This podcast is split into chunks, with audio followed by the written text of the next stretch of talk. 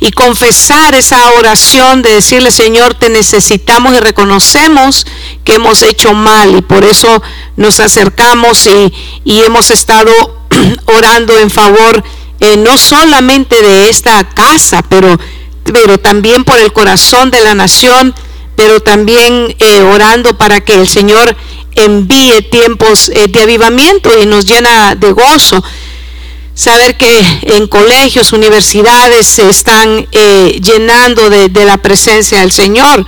Dios quiera que sean movimientos genuinos del Espíritu Santo y que se sigan levantando muchísimo más. Sabemos que cuando ha abundado tanta maldad, el Señor hace sobreabundar su gracia.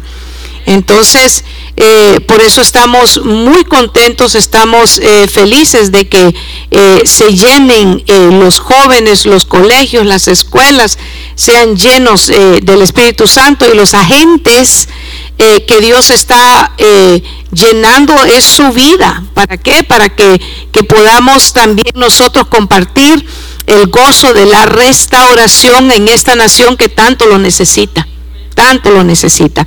Así que eh, si usted no ha venido a esos tiempos, le invitamos, eh, hoy fue el segundo tiempo y hoy eh, viernes, y el tercer tiempo se da los días domingos, así que si usted trabaja el lunes o el viernes, el día domingo en la mañana, esta casa siempre ha, ha corrido, ha caminado y se ha firmado en la promesa que el Señor nos dio cuando fue plantada esta iglesia. Mi casa, dijo el Señor, será llamada casa de oración para todos los pueblos. Y, eso es exactamente el pilar. El, el pilar y el fundamento de la iglesia no es lo intelectual, no son los libros, es la Biblia, es la palabra del Señor, es la comunión con el Espíritu Santo, es la oración, es la intercesión. La roca de la iglesia es Cristo Jesús en Él nos sostenemos. Denle un aplauso al Señor. Así que estamos eh, felices, contentos eh, de poderle ver fielmente en los días viernes, sean fríos o sean calurosos, sea verano, sea invierno. Estamos contentos de celebrar el nombre de Cristo. Ah, eh, una, un tiempo hermoso del día martes fue cuando el Espíritu Santo empezó a derramarse y empezó una oración de, de confesarle al Señor, diciéndole, Hoy venimos, Señor, a, reconocer que nos hemos apartado de ti, pero que tenemos necesidad de volvernos. Queremos ser restaurados y muchas veces eh, anhelamos y estamos orando eh, ser restaurados y, y, ese es el deseo de nuestro corazón, pero nos aferramos a, a que no le decimos, aunque Dios ya sabe lo que hay en nuestro corazón es necesario.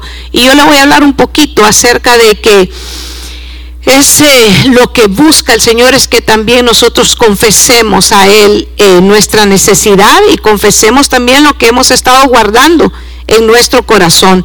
Pero haga un paro ahí porque a veces tal vez el trasfondo eh, y tal vez nuestra cosmovisión cuando hablamos de, confesión, eh, ya hay como una predisposición y nos imaginamos una cajita eh, con una cortinita y con alguien ahí encerrado y que usted va a tener que entrar y va a empezar a, confesar eh, sus pecados ahí y después le van a dar de castigo algunas eh, oraciones que no fueron nunca el propósito de que sirvieran de penitencia, más bien fueron un modelo para que usted y yo buscáramos cada vez más al Señor.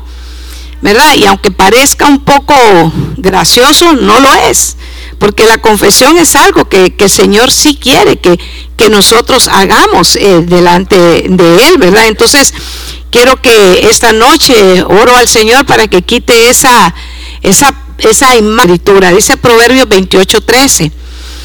Proverbios 28, 13, búsquelo conmigo ahí en las escrituras, ponga sus ojitos en el verso 13 Dice la palabra del Señor, yo aquí creo que la tengo en la LBLA, a ver qué versión tengan los hermanos, Proverbios 28, 13. Dice la palabra del Señor, quien encubre su pecado jamás prosperará. Quien lo confiesa y lo deja hallará el perdón. Y la, esa versión que han puesto mis hermanos, los que encubren sus pecados no prosperarán, pero si los confiesan y los abandonan, recibirán misericordia. Entonces si hay algo que debemos de abandonar cuando confesamos y es la misma forma de actuar.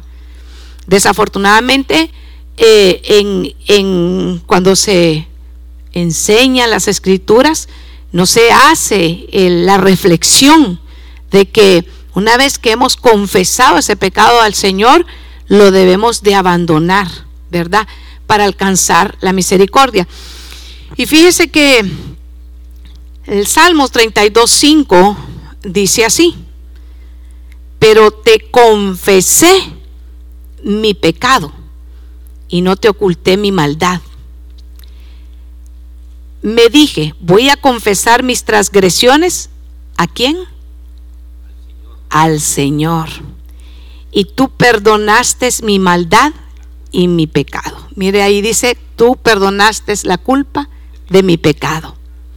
Y, y esa reflexión de la que está hablando el salmista, eh, eh, yo quiero que una vez que hemos leído y, reflexionado y meditado en esto, le podamos orar al Señor y decirle, Padre, en el nombre de Jesús, te pedimos que esta palabra hable a nuestra vida, en nuestro corazón y nos edifique, Señor, y, y haga en nosotros, Señor, eh, ese, esa restauración de la que anhelamos y que hoy, Señor, trabajes en cada vida, en cada corazón, para que salgamos de este lugar, Señor, restaurados, edificados conforme al poder que opera en tu palabra, Señor, en el nombre de Jesús.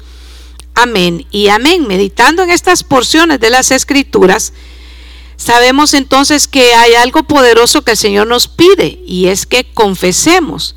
Ahora veámoslo en, eh, también en Hechos, en el capítulo 3, verso 19, eh, dice así, por tanto, para que sean borrados sus pecados, arrepiéntanse y vuélvanse a Dios, a fin de que vengan tiempos de descanso de parte del Señor. Entonces, eh, ahora arrepiéntanse de sus pecados y vuélvanse. Entonces hay, hay algo que está pidiendo el Señor en nuestro corazón y es que, que reconozcamos que que las cosas y circunstancias que a veces estamos viviendo es también por el actuar de las cosas que nos hemos aferrado.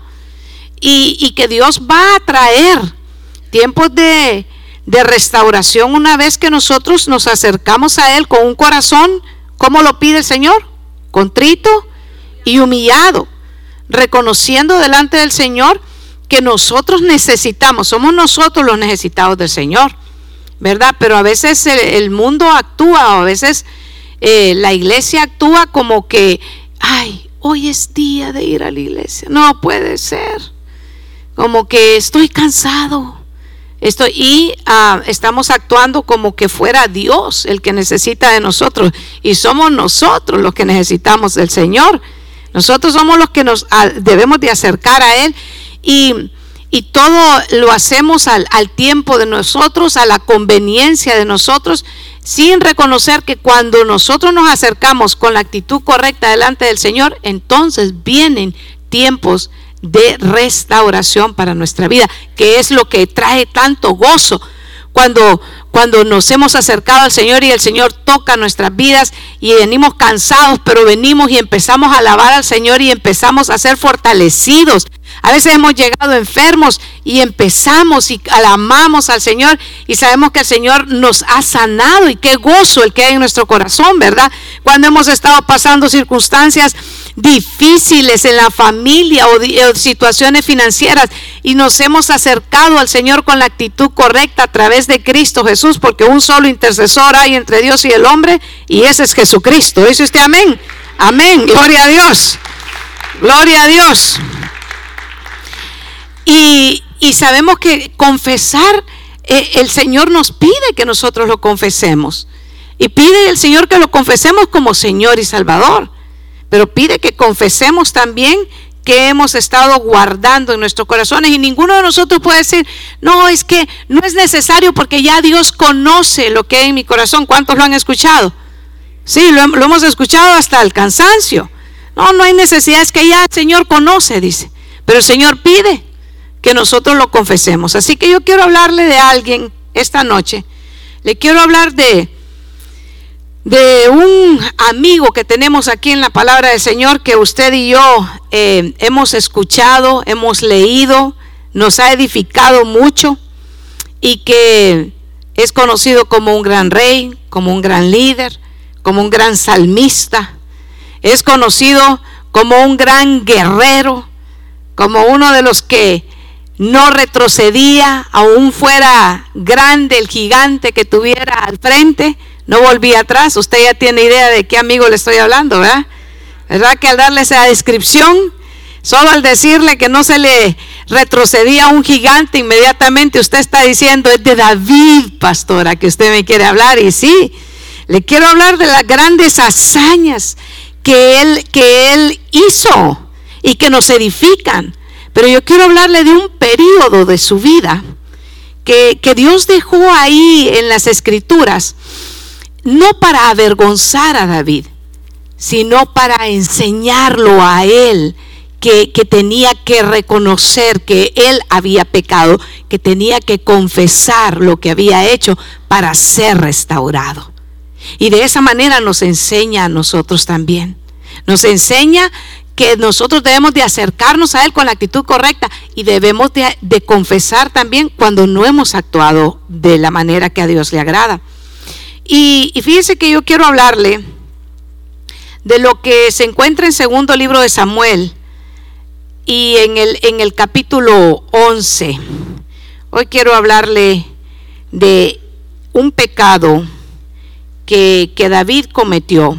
David, eh, en el capítulo, eh, eh, segundo libro de Samuel, capítulo 11, está David en la cumbre, podríamos decir, de, su, de sus hazañas, eh, y están en el tiempo, dice, en que los reyes iban a la guerra, pero, pero David se queda. Llegó la primavera y era cuando los reyes salían a la guerra.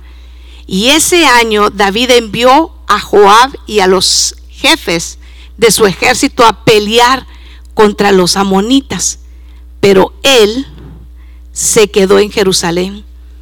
Y Joab y todos sus hombres vencieron a los amonitas y conquistaron a la ciudad de Ramá. Eh, ahí quiero que haga, y, luego me buscan cuando él eh, ve por la terraza. Pero yo quiero, quiero que medite ahí un momento. Dice que los, los, su ejército se fue a la guerra, pero él se quedó. Porque ya alguien le, le había dicho, mira, tú eres la lámpara de Israel y qué tal que algo te pasa, mejor te quedas. Y él agarró el consejo y aquellos se fueron a la guerra y él, y él se quedó en, Jerusalén.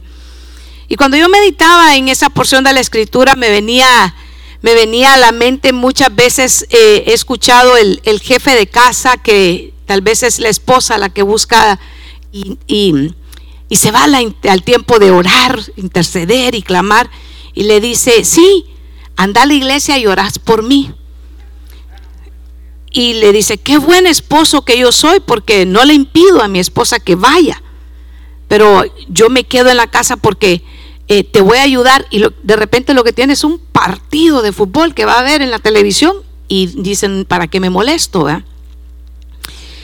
Y, en, y en ese ir y venir encontramos que uno de los dos se va fortaleciendo. ¿Quién es el que se va fortaleciendo? El que se acerca a buscar del Señor. Y el otro se va debilitando. ¿Quién es el que se debilita? El que se queda. Porque se va, ¿cómo se va haciendo? Tibio. Dice la palabra del Señor que los tibios el Señor los vomita. Entonces, fíjese que se queda David y cuando en, eso que él está ahí en, en, su casa, dice que se levantó tarde y, observó por la terraza y posó sus ojos eh, en, una mujer y que se estaba bañando y esa mujer se llamaba Betsabé. Y, y mandó a preguntar y cuando le, le, dieron razón de ella le dijeron sí esa es Betsabé pero esa mujer está casada pero a él no le importó que estuviera casada siempre la mandó a traer Y además le dijeron, está casada con uno de tus soldados. Y le dieron el nombre del soldado, un hombre fiel, un hombre que peleando las batallas por, por el pueblo, estaba ahí, tampoco le importó. ¿Qué había pasado entonces con David? Se había enfriado y cometió el, pecado que usted y yo eh, conocemos por el, por el que después eh, tuvo que ser juzgado, segundo libro de Samuel, capítulo 11, en el verso 2, el verso, verso 4, verso 5. Eh, ahí quisiera que, meditáramos, busque conmigo. Segundo, ahí está en el verso, estoy, estoy en el 2, 4, 5 y 6. Ahí están. Una tarde después de haber descansado un poco, una tarde, se levantó y comenzó a, pasear por la azotea de su palacio. Ya era de tarde, pero venía levantándose. De pronto vio a una mujer muy hermosa que se estaba bañando. Ahí está. Y luego llega el verso 6 y pones el, ahí aparece y, le, y le dan razón. El verso 14 y 15 hablan del, homicidio que, cometió porque le dio una carta, le, mandó a traer esperando que, él pudiera eh, pasar el tiempo, la noche con su esposa y él no quiso porque era un hombre fiel, estaba peleando las, las batallas.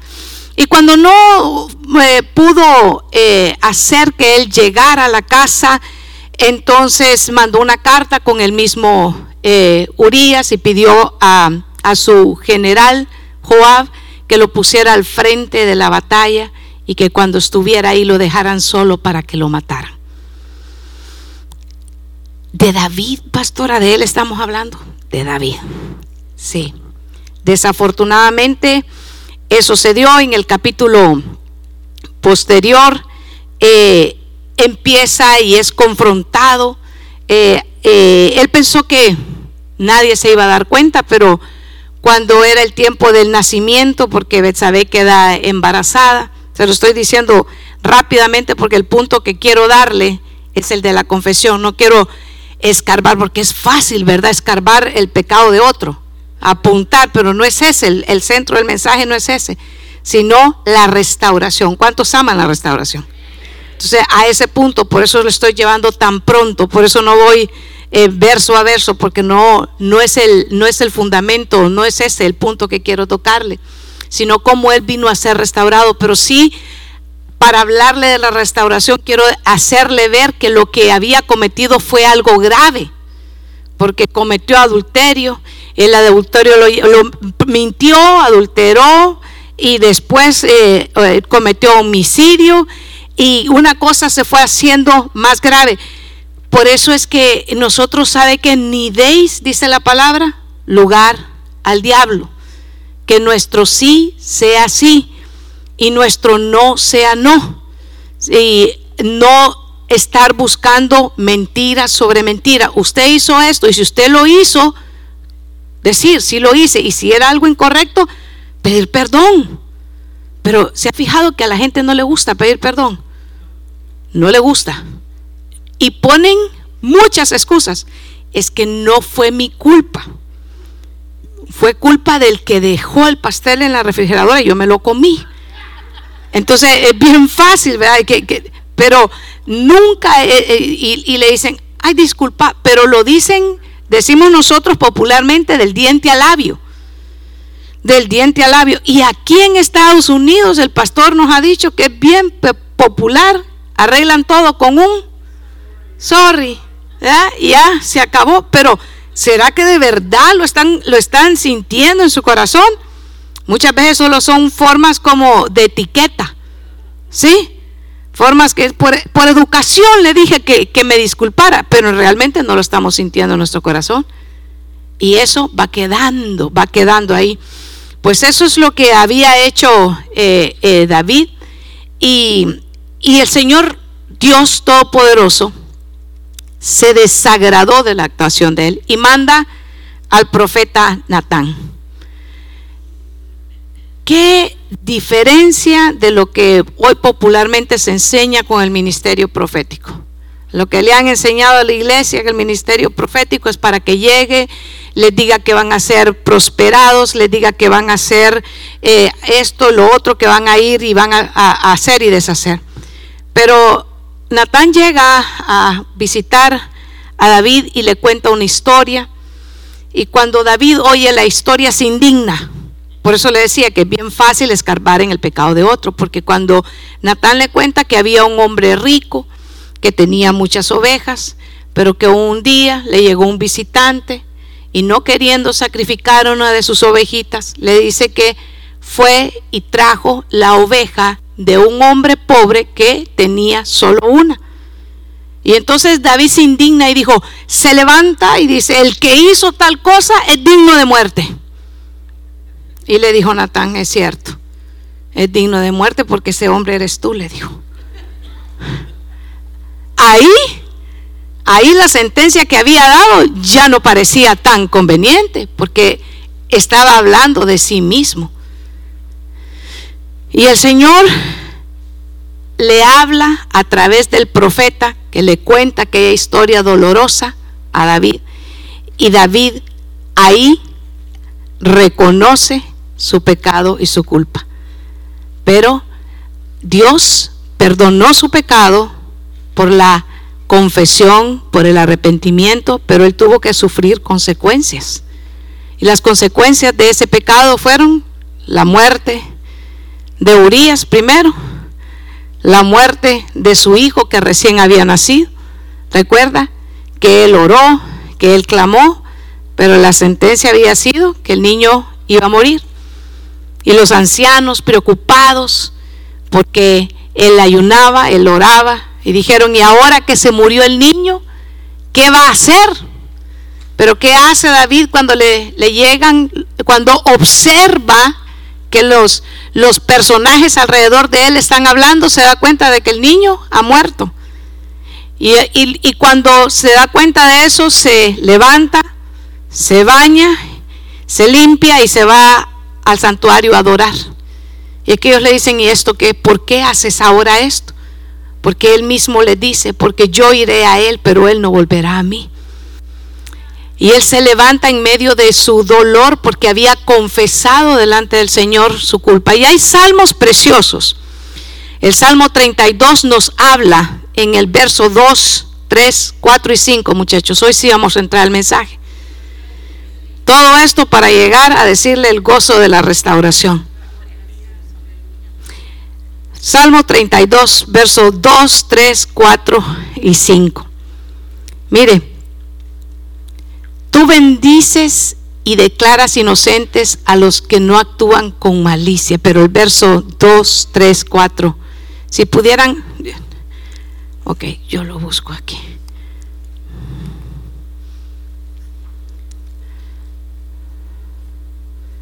Estoy en la LBLA o en la NTV, la que ustedes, la que ustedes tengan, con que 32, estoy hablando del Salmo 32. Dichoso aquel a quien el Señor no toma en cuenta su maldad, en cuyo espíritu no hay engaños. Mientras guardé silencio, estoy en el verso 3, hermanos, mis huesos se fueron consumiendo por mi gemir todo el día. Mi fuerza se fue debilitando como el calor del verano, porque día y noche tu mano pesaba sobre mí.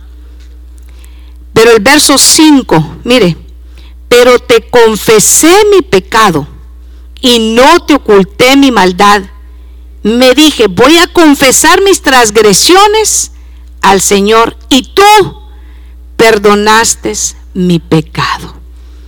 Esto es un proceso que él estaba viviendo y dice que mientras él guardaba, mientras pasaban los meses, mientras pasaba el tiempo y él se aferraba a su pecado, se iba debilitando. Exteriormente, las personas no podían ver lo que estaba pasando, pero interiormente él sabía lo que él había hecho y eso lo estaba debilitando.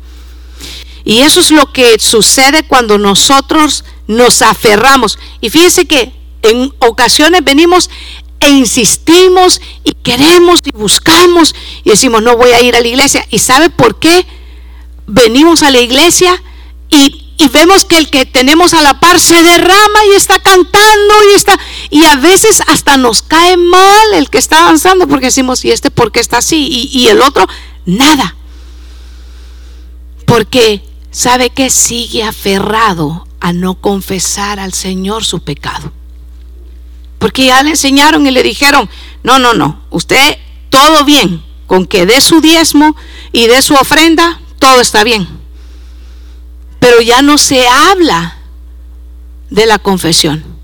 Ya no se habla de abrir nuestro corazón al Señor.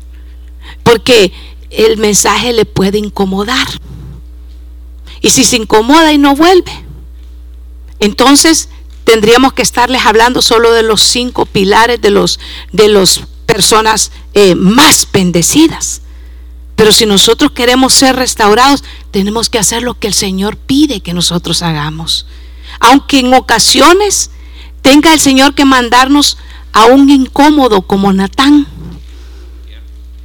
Y a veces nosotros los pastores no nos gusta servir de la función que tenía, que tuvo un profeta como Natán, porque entonces no nos vamos a convertir en los más amados. Entonces nos van a invitar a predicar en un lugar y después no nos van a invitar dos veces. Porque no sé, hay gente que le gusta que los inviten. ¿Verdad? Y yo no le voy a contar, pero a mí no me gusta, hermano. Yo creo que a los que nos invitan es que no les gusta, pero bueno es otra historia. Pero es importante reconocer que el Salmo 32 dice que él confesó. ¿Qué hizo David? Confesó. Pero hay otro salmo en el 51 que habla exactamente también, si usted ve al director musical, Salmo de David, cuando el profeta Natán fue a verlo por haber cometido David adulterio con Betsabé. ¿Qué le parece? ¿Qué le parece el título del, salmo? Pero el salmo, ¿qué es? Es una, es, una canción, fíjese, o sea, es un poema. Pero miren lo, que, lo que pasó en, el verso, vea, primero cuando ya ve usted el, el, título, pero pone sus ojitos en el verso 2 y el verso 3, usted ve la confesión quítame toda mi maldad y quítame todo mi pecado. Verso 3. Sé muy bien que soy pecador y sé muy bien que he pecado. Reconoció, reconoció. En el Nuevo Testamento la palabra del Señor dice que si nosotros hemos pecado, abogado tenemos para con el Padre, a Jesucristo que tenemos que ir delante de Él y pedirle a Jesús, ¿verdad? A Dios. Mire, mire qué precioso. Ahora, yo reconozco mis transgresiones, siempre tengo presente. ¿Qué es lo que le pasaba a David? Él reconocía porque siempre tenía presente ese pecado. Ya Urias no estaba, ya su hijo no estaba. ¿Cierto? Entonces él, él tenía presente lo que él había hecho y él reconoció es hermoso cuando nosotros venimos con la actitud correcta. Por eso es que el Señor pide nuestra actitud de humildad, de hijo, como hijo a padre. Cuando tenemos una actitud altanera, dice que Dios resiste al soberbio. Una actitud como aquel de Lucas 15, una actitud que él sabía que su padre lo tenía todo, pero que él podía llevarse su herencia porque su padre lo amaba. Y eso es exactamente lo que él hizo y se fue. Pero David estaba después en su corazón, él anhelaba ser restaurado. Él anhelaba el gozo, sentir el gozo de la salvación del Señor en su corazón porque él había perdido. ¿Por qué había perdido ese gozo? Porque él no había confesado, porque él, tenía guardado eso en su corazón. Pero la visita de aquel profeta le trajo a reflexión y se dio cuenta que aunque solamente él sabía lo que había hecho, Dios también lo había visto. Y eso yo creo que nos debe de llamar a nosotros la atención para reconocer que, que a veces nosotros mismos nos estamos secando y nos estamos, ¿sabe qué? Enfriando. Pero es porque nos estamos aferrando y, y no estamos permitiendo que el Espíritu de Dios trabaje en nuestra vida. Y venimos constantemente y decimos, pero es que es que el Señor no me escucha. Pero hay algo que estamos guardando en nuestros corazones. Y, y sabe, me gusta porque lo, lo dije que Proverbios 28:13 dice, el que encubre su pecado no prospera, mas el que lo confiesa y se aparta alcanzará la misericordia. Entonces, eso nos da a nosotros, la palabra del Señor es una lámpara para nuestros pies, así dice el Salmo 119.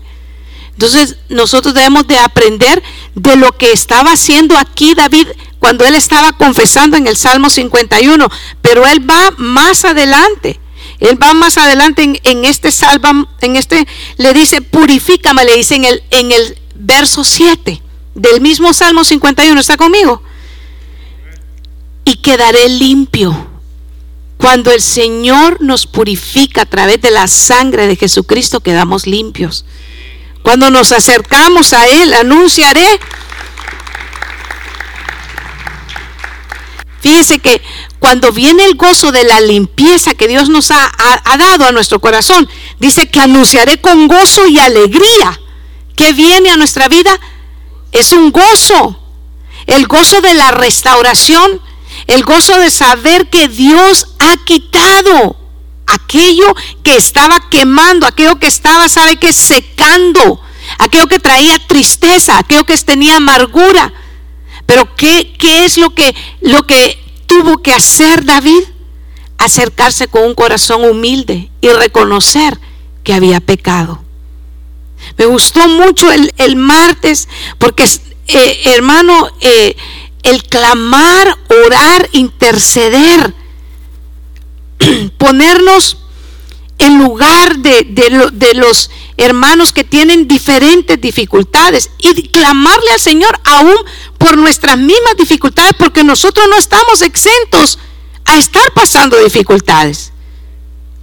Somos humanos, tenemos eh, debilidades dificultades y estamos y clamamos, pero eso no, no nos impide que podamos orar por otros. Pero en el momento que estamos orando por otros, entonces tomamos un tiempo y el pastor empezó a orar y a confesar como hizo Esdras en el momento en el, el pueblo estaba restaurando, pero él también tomó esa actitud de confesar y reconocer, Señor, tu pueblo se ha alejado de ti. Señor, hoy volvemos nuestro corazón a ti. Pero es importante que en nuestro tiempo de, de, oración, en nuestro tiempo de iglesia como congregación, cuando estamos reunidos, esos 45, 50, 60 minutos que nos sentamos a escuchar la palabra, entendamos que es algo que Dios pide de nosotros. Que no es una fórmula religiosa. Porque usted no viene a la iglesia por religión, usted viene a la iglesia por convicción, usted viene a la iglesia por una relación con aquel que lo salvó y lo lavó y lo sacó de las tinieblas y ahora lo tiene, ¿sabe qué? Con la luz admirable que es Cristo. Porque usted sabe que ha creído y ha confesado a Jesús como Señor y Salvador, dice amén. Entonces somos hijos. Y cuando el Señor nos recibe como sus hijos, dice que el Señor el que recibe también disciplina. Pero de la disciplina no nos gusta hablar porque tenemos otra mala idea de que disciplina es que nos dejen sentados. Y no es eso. Dios nos disciplina porque nos ama. Porque ¿cuál es aquel padre que no disciplina a su hijo y lo deja que haga lo que él quiera? Desafortunadamente en la sociedad en la que nosotros hoy estamos viviendo, el día jueves escuchaba en las noticias que hay un chico de 11 años que se ha robado ya dos carros aquí en la ciudad. Y que no le basta con eso, sino que también tiene a otros aprendices. Y yo decía, si esto es a los 11 años, ¿dónde? Pero ¿sabe qué le decía yo? ¿Sabe qué le decía al pastor yo? ¿Dónde están los padres? Eh, entonces, y, es el, el momento de que debemos orar por nuestros jóvenes. Instruir al niño, dice la palabra que se lo instruimos. Cuando es pequeño no se va a apartar de él, aun cuando fuere viejo, no se va a apartar del consejo del Señor. Pero es necesario que, nosotros meditemos en lo que, en lo que estaba sucediendo. David, hermano, rey, guerrero, salmista, eh, fuerte, valiente, un, hombre de oración que en el Salmo 119 le dice siete veces al día te alabo a causa de tus justos juicios. Salmo 119, 164. En el Salmo 119, 62 le dice, a medianoche me levanto para alabarte por tus justos juicios. En el Salmo 119, 147 le dice, se anticiparon mis ojos a la vigilia de la noche para meditar en tus mandamientos. ¿En qué se había convertido David? Ahora en un hombre de oración. Ahora en un hombre que había sido restaurado. Ahora en un hombre que había experimentado, ¿sabe qué? El perdón, el amor y la restauración de Dios. Cuando tenemos una experiencia cuando Jesús ha llegado a nuestra vida y nos ha lavado, nos ha restaurado, ¿sabe que Ya el mensaje no se trata de nosotros, el mensaje se trata de Él. El centro del mensaje de la iglesia no es mi testimonio, aunque puede edificarlo a usted un poco, pero el que sí lo edifica, el que sí lo restaura, el que sí lo cambia, el que sí lo ha salvado es Cristo Jesús. Por tanto, el centro del mensaje de la iglesia es Cristo. No son mis experiencias de ir de viaje a Jerusalén y contarle cómo estaba el río Jordán y volverme a bautizar allá cuando ya me bauticé aquí. Entonces la obra que Cristo Jesús hizo aquí, ¿qué pasó? Solo pasa allá en el Jordán. Qué ridículo. No lo editen, déjenlo así, hermanos. Lo que el Señor está haciendo hoy en nuestras vidas, Él está restaurando, Él está salvando, Él, Él lo está haciendo. Pero ¿qué pide de nosotros? Que seamos humildes, que le confesemos a Él nuestras faltas y Él está dispuesto a perdonar nuestros pecados y a devolvernos el gozo de nuestra salvación también, hermano. David, que le dice y que se convierte, ¿sabe qué? Oh Señor, le dice, Dios mío, de mi salvación. Estoy en el, en el Salmo 51 nuevamente, andaba en el Salmo 119, pero ahora volví al Salmo 51. El verso 12, devuélveme la alegría de tu salvación. ¿Cómo dice otra versión? Vuélveme el gozo de tu salvación. Que tu espíritu noble me sustente. Pueden subir mis hermanos de Asaf. Yo creo que es tan precioso cuando venimos al culto y podamos, estamos en la casa del Señor y decir, ¿para qué vine hoy? ¿Qué quería tratar? ¿Qué quería? ¿Sabe cuando, cuando vengo el día domingo y no me, no me toca privilegio de predicar, digo yo, ¿qué quiere tratar esta mañana el Señor conmigo? O el día viernes que predican otro de los siervos que el Señor ha puesto aquí, digo yo, ¿qué vas a hablarme hoy, Señor? ¿Qué vas a escudriñar en mi vida? ¿Para que vas a hablar, que vas a tratar? Yo creo que hoy es, es una noche en la que Dios vino a tratar con nuestro corazón. Por eso es tan importante que pongamos nuestra atención en lo que Él quiere hablarnos. Y a veces el que tenemos a la par quiere platicar. ¿A usted le ha pasado que cuando está quiere platicar a la hora del culto, el que tiene la par? Sí, por eso se para allá hermano Luis, para que nadie lo le platique. Porque a la hora del culto, quien quiere hablar y siempre está hablando su corazón, pero en este momento usa su palabra. ¿Sabe qué? La palabra profética más segura es la palabra del Señor. Es ahí donde está tratando y le está diciendo que Dios quiere restaurarnos.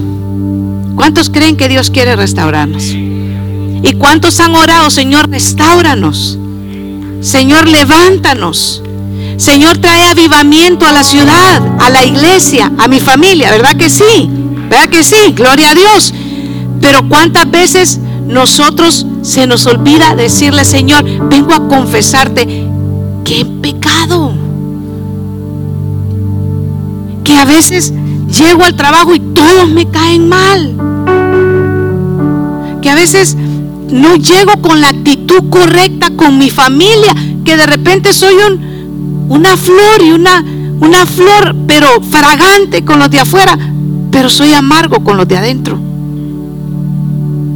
De repente no hemos tenido la mejor actitud con el diácono cuando nos dice, mire, no platique durante el culto, hermano. Y el otro bien bravo. Dice, que metido. No sabe que es una emergencia, dice. Todo lleno de emergencias todo el tiempo. ¿eh? Y vamos agarrando y vamos agarrando. Y decimos, no, si no pasa nada. ¿Cuántos han dicho eso? Es una mentirita blanca, dicen. Yo no sabía que se catalogaban por colores las mentiras. Pero bueno. No. Dice la palabra del Señor que si nosotros confesamos nuestros pecados, Él es fiel y justo para perdonarnos. Y, yo creo que Dios lo trajo esta noche a usted y a mí. Nos trajo a todos nosotros, porque el mensaje es para usted y el mensaje es para mí. Para mí. Y yo creo que el mensaje primeramente es para el predicador. Y después es para compartirlo con ustedes si nos trajo esta noche para compartir esta palabra, es porque Dios sí quiere y tiene planes. Dice el Señor que los planes que Él tiene para nosotros son de bien y no de mal. Son de prosperidad. Pero quiere que nosotros reconozcamos que muchas veces con nuestros mismos actuaciones le fallamos. Y que podamos hacer lo que hizo David y decirle, Señor, purifícame, Señor, lávame, Señor, límpiame. Póngase de pie esta noche. Esta noche es una noche que le traje una palabra de reflexión, porque anhelamos avivamiento en las ciudades. Anhelamos que pare tanta maldad en todas las ciudades donde estamos viendo. Pero ¿qué le parece si usted y yo cerramos nuestros ojos en esta hora? incline su rostro y hagamos una palabra de oración y podamos decirle, amado Dios y Padre Celestial, queremos como iglesia, como tus hijos, venir, Señor, a reconocer y a confesar que como pueblo nos hemos alejado de ti y que necesitamos volvernos de todo corazón. Hoy oramos y confesamos, Señor, que mi familia te necesita, que mis hijos te necesitan, que mi casa te necesita, que mi iglesia te necesita, Señor. Opera, oh Dios, hoy límpianos y restauranos. Restauranos, Señor, porque reconocemos que la nación entera, Señor, que la nación te necesita, que la ciudad te necesita, Señor. Y queremos tiempos de avivamiento. Anhelamos, Señor, ver niños llenos del fuego del Espíritu Santo. Jóvenes, Señor, que sean llenos del Espíritu Santo. Queremos ver congregaciones adorándote, exaltándote, Señor. Y por eso hoy venimos levantando oración y confesándote y diciendo, Señor, hoy, hoy anhelamos decirte, reconfesamos, Señor, que el pueblo entero se ha alejado de ti, pero que nos volvemos, nos volvemos a ti, Señor, en ruego, en súplica. Limpia, Señor, nuestros corazones con tu sangre poderosa. Sana a tu pueblo y trae tiempos de refrigerio sobre tu pueblo, Señor. Por eso hoy clamamos, hoy nos volvemos como iglesia a ti, Señor, y te pedimos que derrames de tu presencia en medio de todo tu pueblo. Y todo te lo pedimos en el nombre poderoso de Cristo Jesús. Y usted y yo decimos amén y amén. ¿Le parece si adoramos en esta hora? Decimos así.